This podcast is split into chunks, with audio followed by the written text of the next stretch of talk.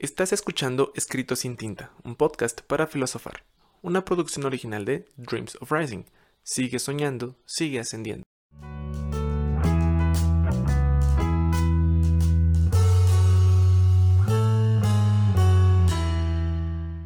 Bienvenidas sean todas las personas alienígenas o seres de otra dimensión que estén escuchando y o viendo este su podcast de confianza escrito sin tinta donde yo, su host Julio R. Alba, compartiré con ustedes algunas reflexiones personales sobre la vida que pueden ir desde lo más mundano, ordinario o cotidiano de esta hasta lo más profundo, interesante, trascendental, filosófico, existencial posible. Estamos en nuestra quinta semana, nuestro quinto episodio de este su podcast de confianza. Muchísimas gracias por estar una vez más aquí. Gracias por ver, por escuchar lo que digo, lo que hago, lo que tengo que decir en este bonito espacio y en los demás proyectos en los que estoy ahí metido y como cada semana quiero recordarles lo importantes y lo valiosos que son para su servidor, porque de no ser por ustedes nada de esto sería posible, así que muchas gracias por estar aquí. Y ya que estamos hablando de los discursos motivacionales, el tema de esta semana amerita hablar de discursos motivacionales, porque es tiempo de hablar del coaching, del maldito y famoso coaching. Pero para hablar del coaching hay que definir primeramente qué es, cómo funciona o cómo debería de funcionar, porque creo que todos tenemos, o tal vez la mayoría tenemos una idea un tanto prejuiciosa, una idea general de lo que es, y con el paso del tiempo, el coaching, a pesar de que después de ya haber leído e investigado un poco de esto, no me parece una pésima idea, siento que ha generado una opinión popular muy negativa. En la semana hice una encuesta a través de mis redes en Facebook e Instagram. Y el 90-94% de las personas que votaron, muchísimas gracias a los que votaron por su participación, em, la opinión era en contra sobre si funcionaba o no funcionaba. La mayoría de ustedes consideraron que el coaching no funciona, no sirve, es puro marketing. Es una idea muy nueva, muy moderna, que no tiene ningún sustento, que simplemente existe para sacar dinero a la gente. Y creo que primeramente hay que definir y entender de que sí hay mucho de eso. Sí hay muchas personas que se dicen coaches y que solamente buscan sacar provecho de esa situación y que te venden la verdad absoluta de la, de la vida, de las cosas, del universo, del mundo, que te prometen que tu vida va a cambiar, que te prometen eh, mejorías eh, económicas, personales, emocionales, y que simplemente es un discurso motivacional sin ningún fundamento donde todo aparentemente está en el cambio de mentalidad. Y es muy difícil hablar de estas cosas, eh, o más bien es muy difícil creer en estas cosas, porque quien las habla las puede decir desde una perspectiva eh, persuasiva o en un intento de convencimiento, pero no tiene ninguna, ningún fundamento, ningún sustento, nada que lo compruebe, nada que eh, demuestre que tiene un punto o que tiene un argumento sólido. Entonces hay que empezar por definir qué es coaching. Pero antes de empezar con todo eso, quiero platicarles esta parte del contexto de por qué el tema. Cuando yo subí el último video de esta sección antes de cambiar el concepto o el formato a podcast, mencioné e hice referencia del coaching. En aquel video, que si no mal recuerdo se llamaba Cómo hacer lo que más amas hacer en la vida, yo era muy puntual respecto de mi postura y decía, si tú quieres ser exitoso, si tú quieres que las cosas funcionen, si tú quieres eh, que tu vida vaya bien, lo primero que debes hacer es no escuchar eh, ninguna respuesta mágica. No hay respuestas mágicas, no hay pasos sistematizados que te guíen a ese éxito, que te digan cómo tienes que hacerlo. Hay guías, hay libros de autoayuda, hay guías para digamos, eh, procesos o métodos que si tú los sigues te pueden ayudar en ciertos aspectos, pero no significa necesariamente que tengas eh, en tanto tiempo el resultado que esperas. Eso es una cuestión personal, es una cuestión propia. Y tú mismo debes seguir llevando tu propio camino. Y por eso hice mención del coaching, porque tal vez muchas veces, y sobre todo ahorita, está muy de moda intentar vender estos cursos estos métodos de cómo ser exitoso, de cómo ser más feliz, de cómo sentirte más pleno en cuestión de 4, 5, 6 sesiones por un cómodo precio de 4 mil pesos. no sé, el precio que sea. Que es también, eso también hay que decirlo, es, es una ventaja, desventaja del propio capitalismo, donde básicamente te pueden vender cualquier cosa y no necesariamente tiene que funcionar, pero pues está a la venta. Entonces, primeramente, ya después de decir todo este contexto y de que vamos a ahondar en el tema del coaching, eh, que insisto, algo muy importante, el coaching no es para todos. ¿Ok? Hay a quienes les puede funcionar por una o por otra razón. Y hay a quienes simplemente, como en el caso de su servidor, no funcionaría. Y yo considero que a mí no me funcionaría porque mi forma de ser, mi forma de pensar, creo que no va muy de acorde con la clase de discursos que he escuchado sobre el coaching o sobre el discurso de que algunos coaches tienen. Yo soy demasiado sarcástico, demasiado amargo, demasiado amargado propiamente, demasiado pesimista en muchas ocasiones y veo la vida de una forma muy concreta y muy específica. Y a pesar de que puedo eh, entender y escuchar las demás posturas y perspectivas de la vida, no significa forzosamente que vaya a cambiar la mía. Ante esto tenemos que entender que el coaching debe funcionar como una, no, no como una guía, sino como una forma, un método que puede funcionarle a un grupo muy específico de personas. No necesariamente le va a funcionar a todo mundo y no necesariamente significa que esa es la única forma en la que puedes resolver tus problemas, tus dudas y tus eh, cuestionamientos sobre la vida o sobre por qué te va tan mal o por qué no te va tan bien. Ok, bien. Para esto les pedí que me hicieran llegar algún par de comentarios de lo que pensaban sobre el coaching y recibí dos respuestas que curiosamente eh, ejemplifican la idea central de todo este podcast. La idea central es hay coaching del bueno y hay coaching del malo. Y creo que nosotros nos concentramos mucho en el coaching del malo porque en realidad, pues vamos, o sea, se ha maximizado, se ha vuelto de moda, se ha convertido en un fenómeno el que encuentres coaches de vida que te dicen cómo vivir tu vida y que te dicen que debes cambiar y que debes mejorar y que debes hacer las cosas de, diferente manera y que todo va a ser mejor a partir de eso. Y eso es muy relativo, muy subjetivo, muy, muy difícil de que pueda ocurrir en la vida real, en la vida práctica. Así que las respuestas se las voy a leer a continuación. Obtuve una respuesta de una persona que en su momento fue mi alumno, y que actualmente está estudiando la carrera de psicología y la verdad me sorprendió mucho porque pues en algún momento yo le di clases y ahora el muchacho ya está en la universidad. Son cosas que enorgullecen, no, no puedo mentirles. Em, y me respondió, voy en tercer semestre pero ya revisé ese tema.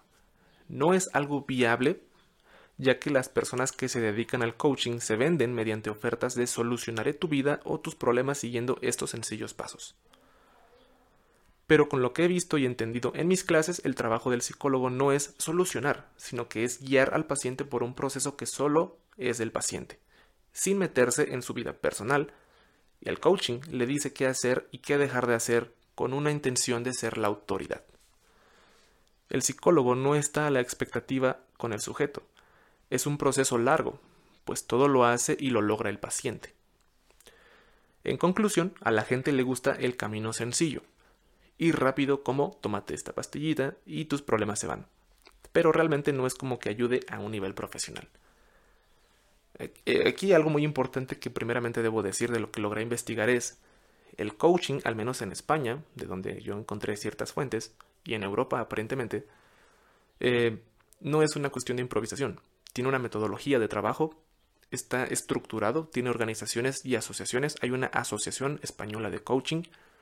Eh, hay una federación internacional de, coach, de coaching, eh, hay una estructura interesante, bien hecha. Y sobre todo, el coach primeramente es psicólogo. No es alguien que dice, yo voy a ser coach porque tomé cursos de inteligencia emocional y logré encontrar la respuesta de la vida y ahora te voy a guiar a ti. No, es una persona que primeramente tiene un background, que tiene un contexto, que tiene una carga teórica, que tiene los estudios, que tiene el sustento académico para decir, eh, sé cómo funciona la mente y puedo ayudarte de cierta manera, específicamente en este rubro. ¿Ok? Va. Entonces, eso es importante decirlo. Porque tal vez aquí en México, digo, no sé, vamos a utilizar un poco la idea general, vamos a utilizar un poco la idea general. Em, existen muchos coaches que no tienen el más mínimo grado de estudios a nivel profesional y que están ahí dando cursos de cómo ser exitosos.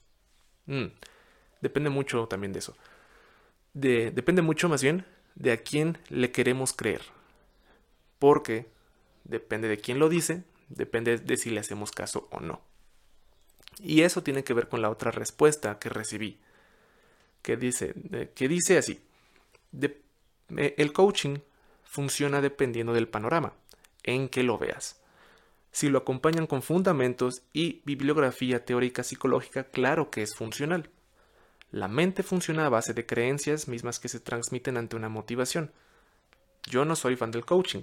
Obviamente soy más cercana a la ciencia e ir a un psicólogo, que es mejor y es comprobable. Sin embargo, conozco personas que han practicado el coaching y les ha cambiado totalmente la vida y la actitud, que es lo más importante.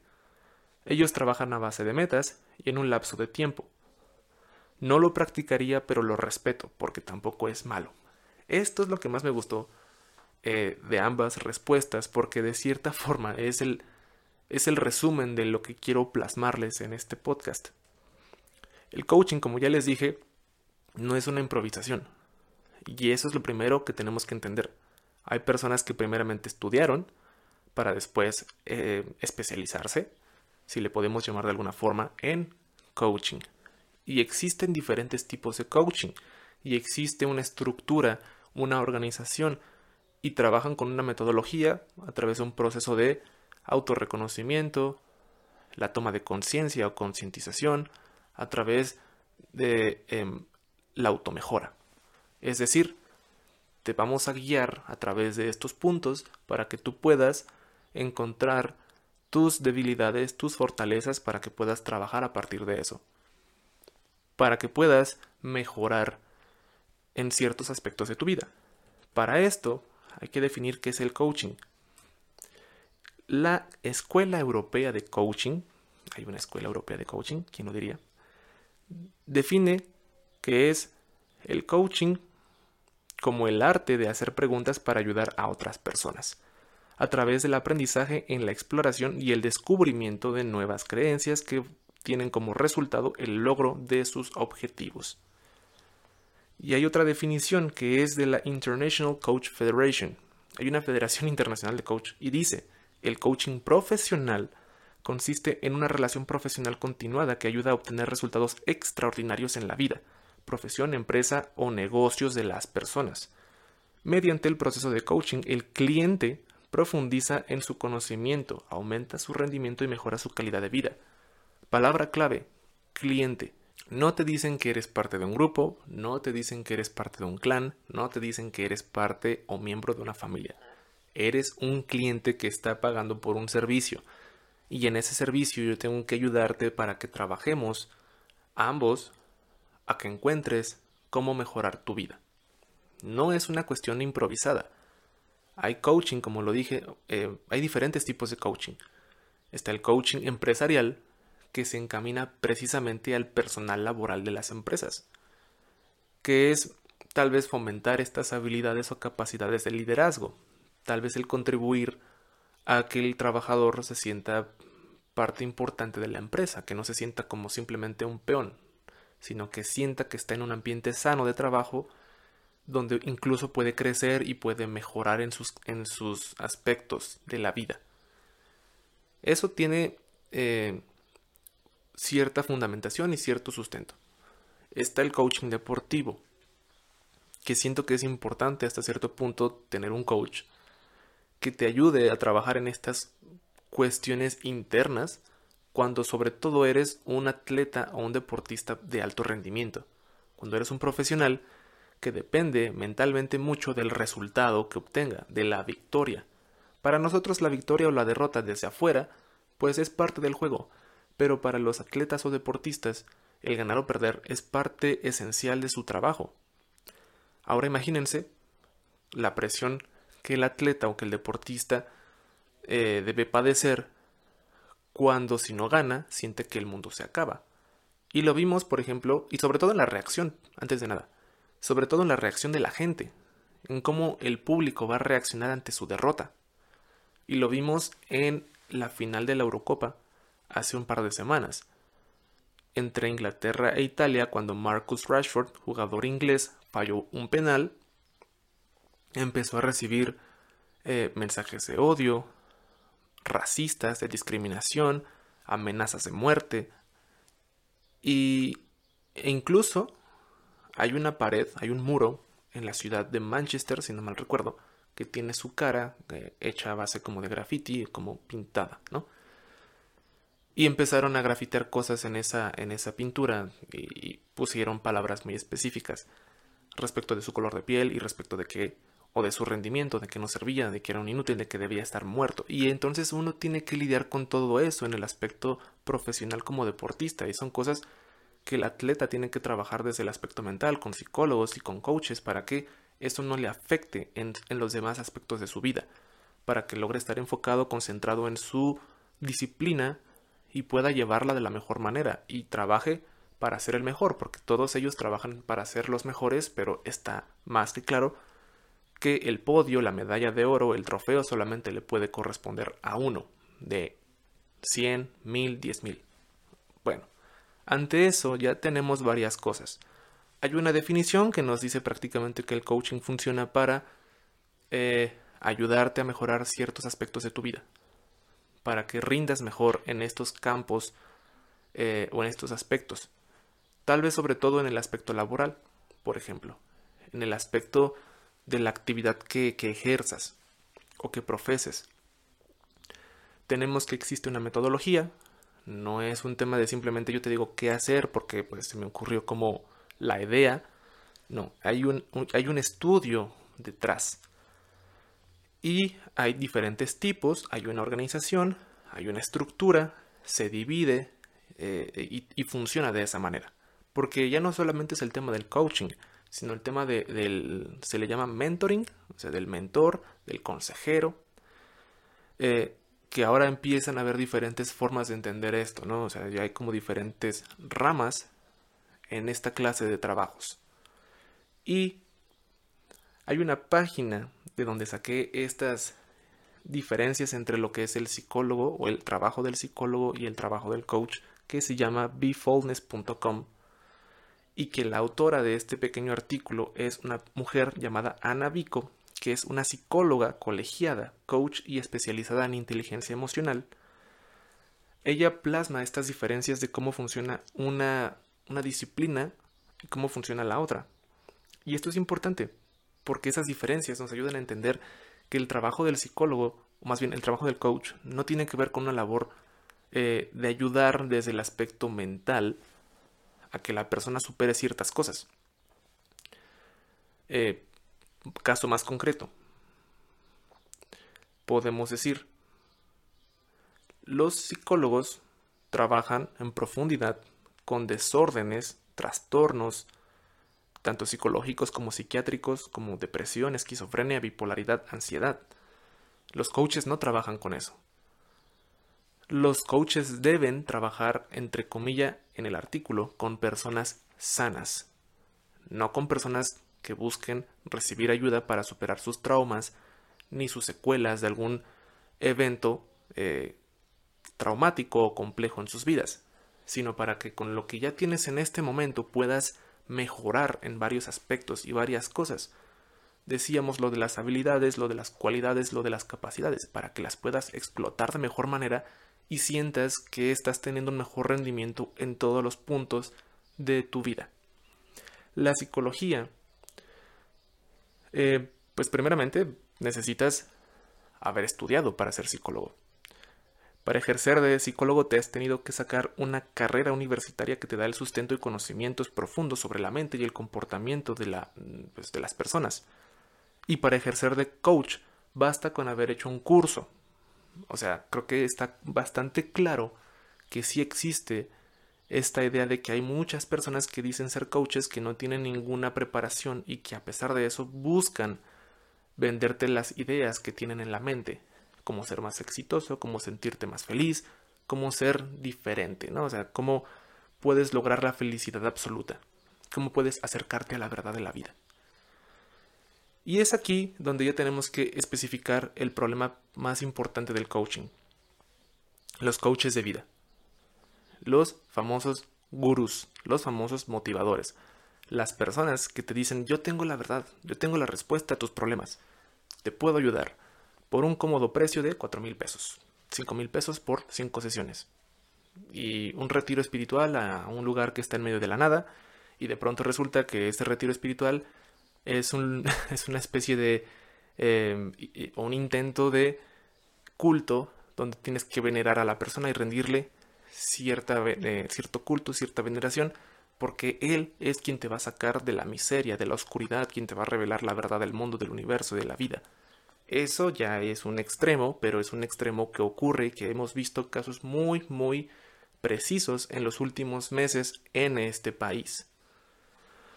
Ante eso hay que decir una cosa.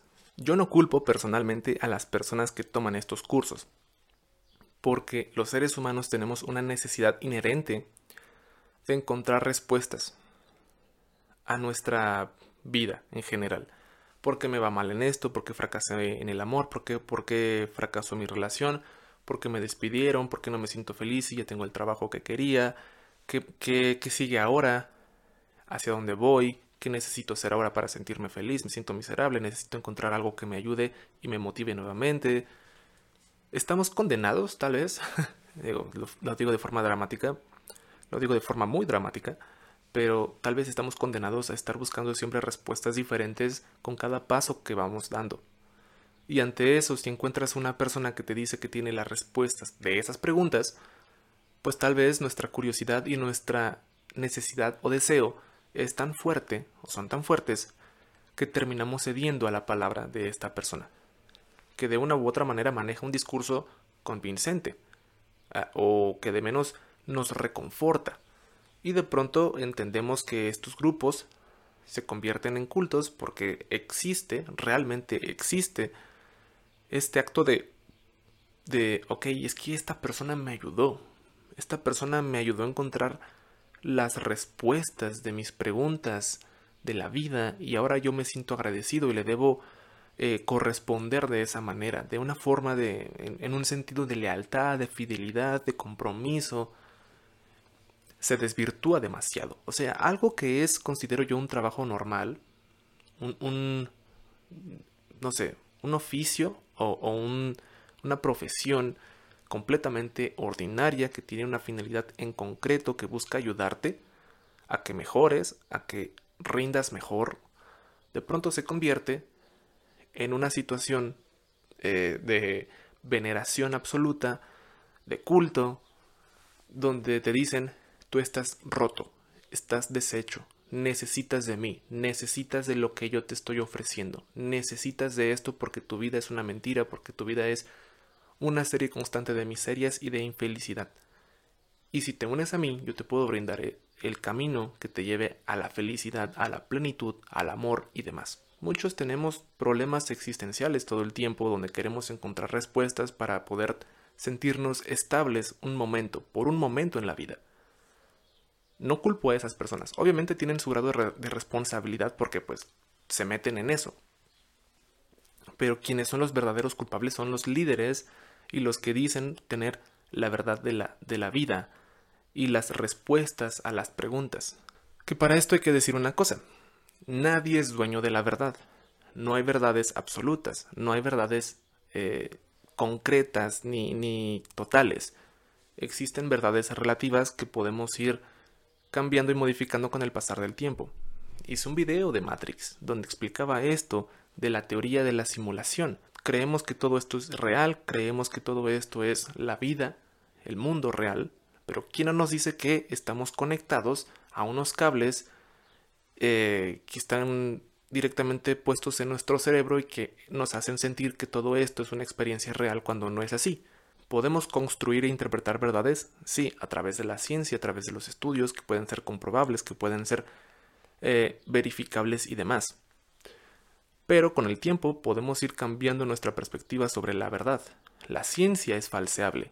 La ciencia te describe cómo funciona el universo, cómo funcionan los fenómenos de la naturaleza y sobre eso podemos partir para responder a las premisas o preguntas fundamentales de la vida, de dónde somos hacia dónde vamos. Creo que en resumidas cuentas podemos decir, la única verdad absoluta es que no hay verdades absolutas. Entonces, si una persona te viene a vender o te viene a decir que tiene la verdad de algo, de la vida, de los cuestionamientos más fundamentales y más antiguos de nuestra existencia, pues no es como que tal vez podamos creerle tan fácilmente.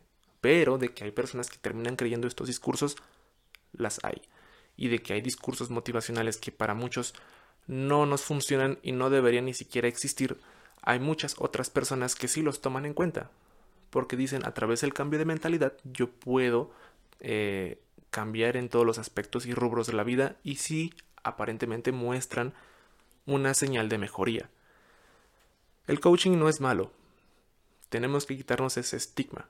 El problema es que el coaching se utiliza para relaciones o para fines, perdón, malignos, si podemos llamarle de alguna forma, para fines personales, para saciar ciertos intereses personales de quien está en esa posición, eh, pues actuando como el líder, como el sabedor, como el conocedor. Yo preguntándole a mi terapeuta, que también me di la tarea de preguntarle para más o menos entender eh, esta, esta cuestión que me surgió respecto de si todos los coaches primeramente deberían ser psicólogos, me dijo esto. Sin duda existen asociaciones de coaching y pueden tener un sustento muy sólido con profesionales de la salud mental. El problema es que desgraciadamente no es del todo necesario ser psicólogo para ser coach. Y aquí viene lo complicado. Es en este punto en el que cualquier persona puede ser coach utilizando términos psicológicos sin ningún sustento científico o de intervención. En México, por ejemplo, cualquier persona puede ser coach motivacional tomando un curso de cinco sesiones basadas en comunicación asertiva y manejo emocional.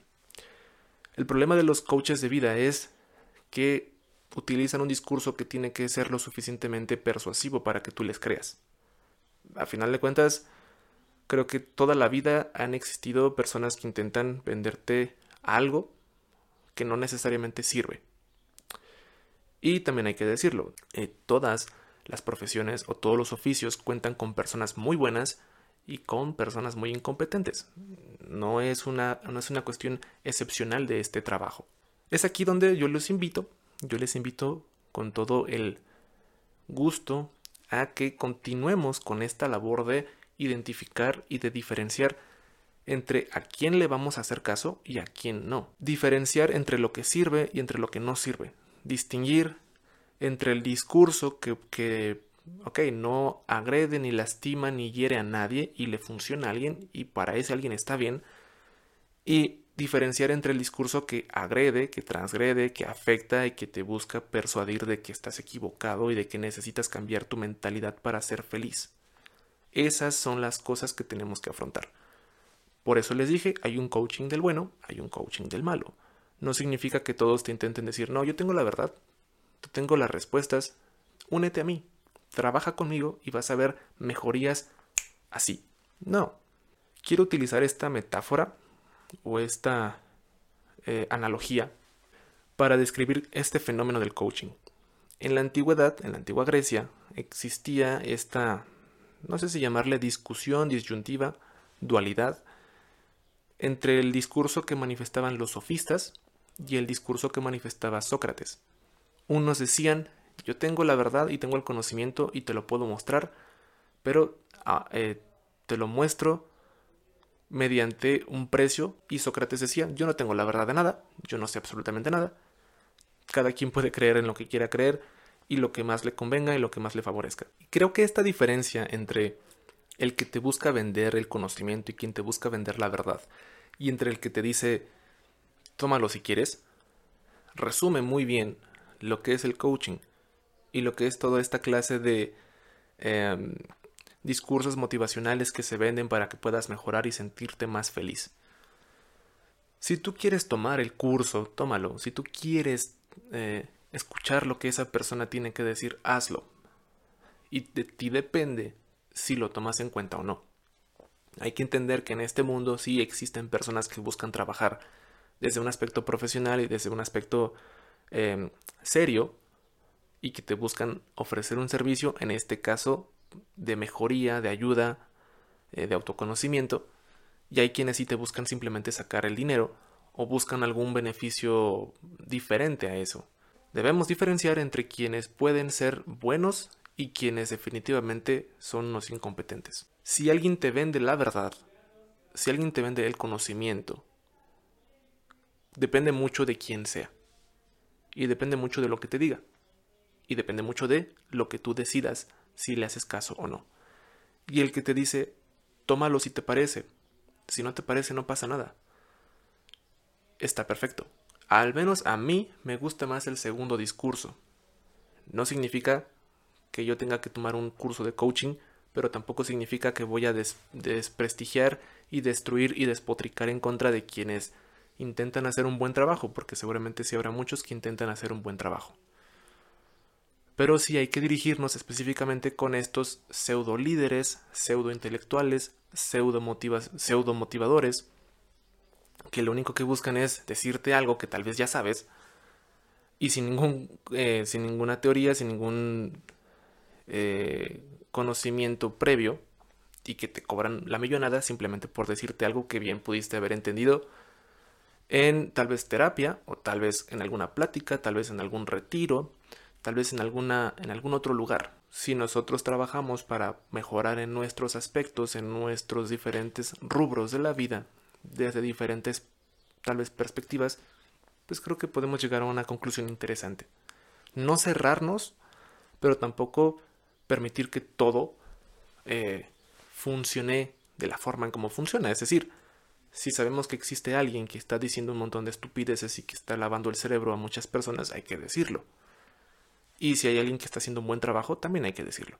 En conclusión, utilicen y tomen en cuenta lo que consideren que más les funcione. Si les funciona más ir a terapia, vayan a terapia. Si les funciona ir a un retiro espiritual, vayan a ese retiro espiritual.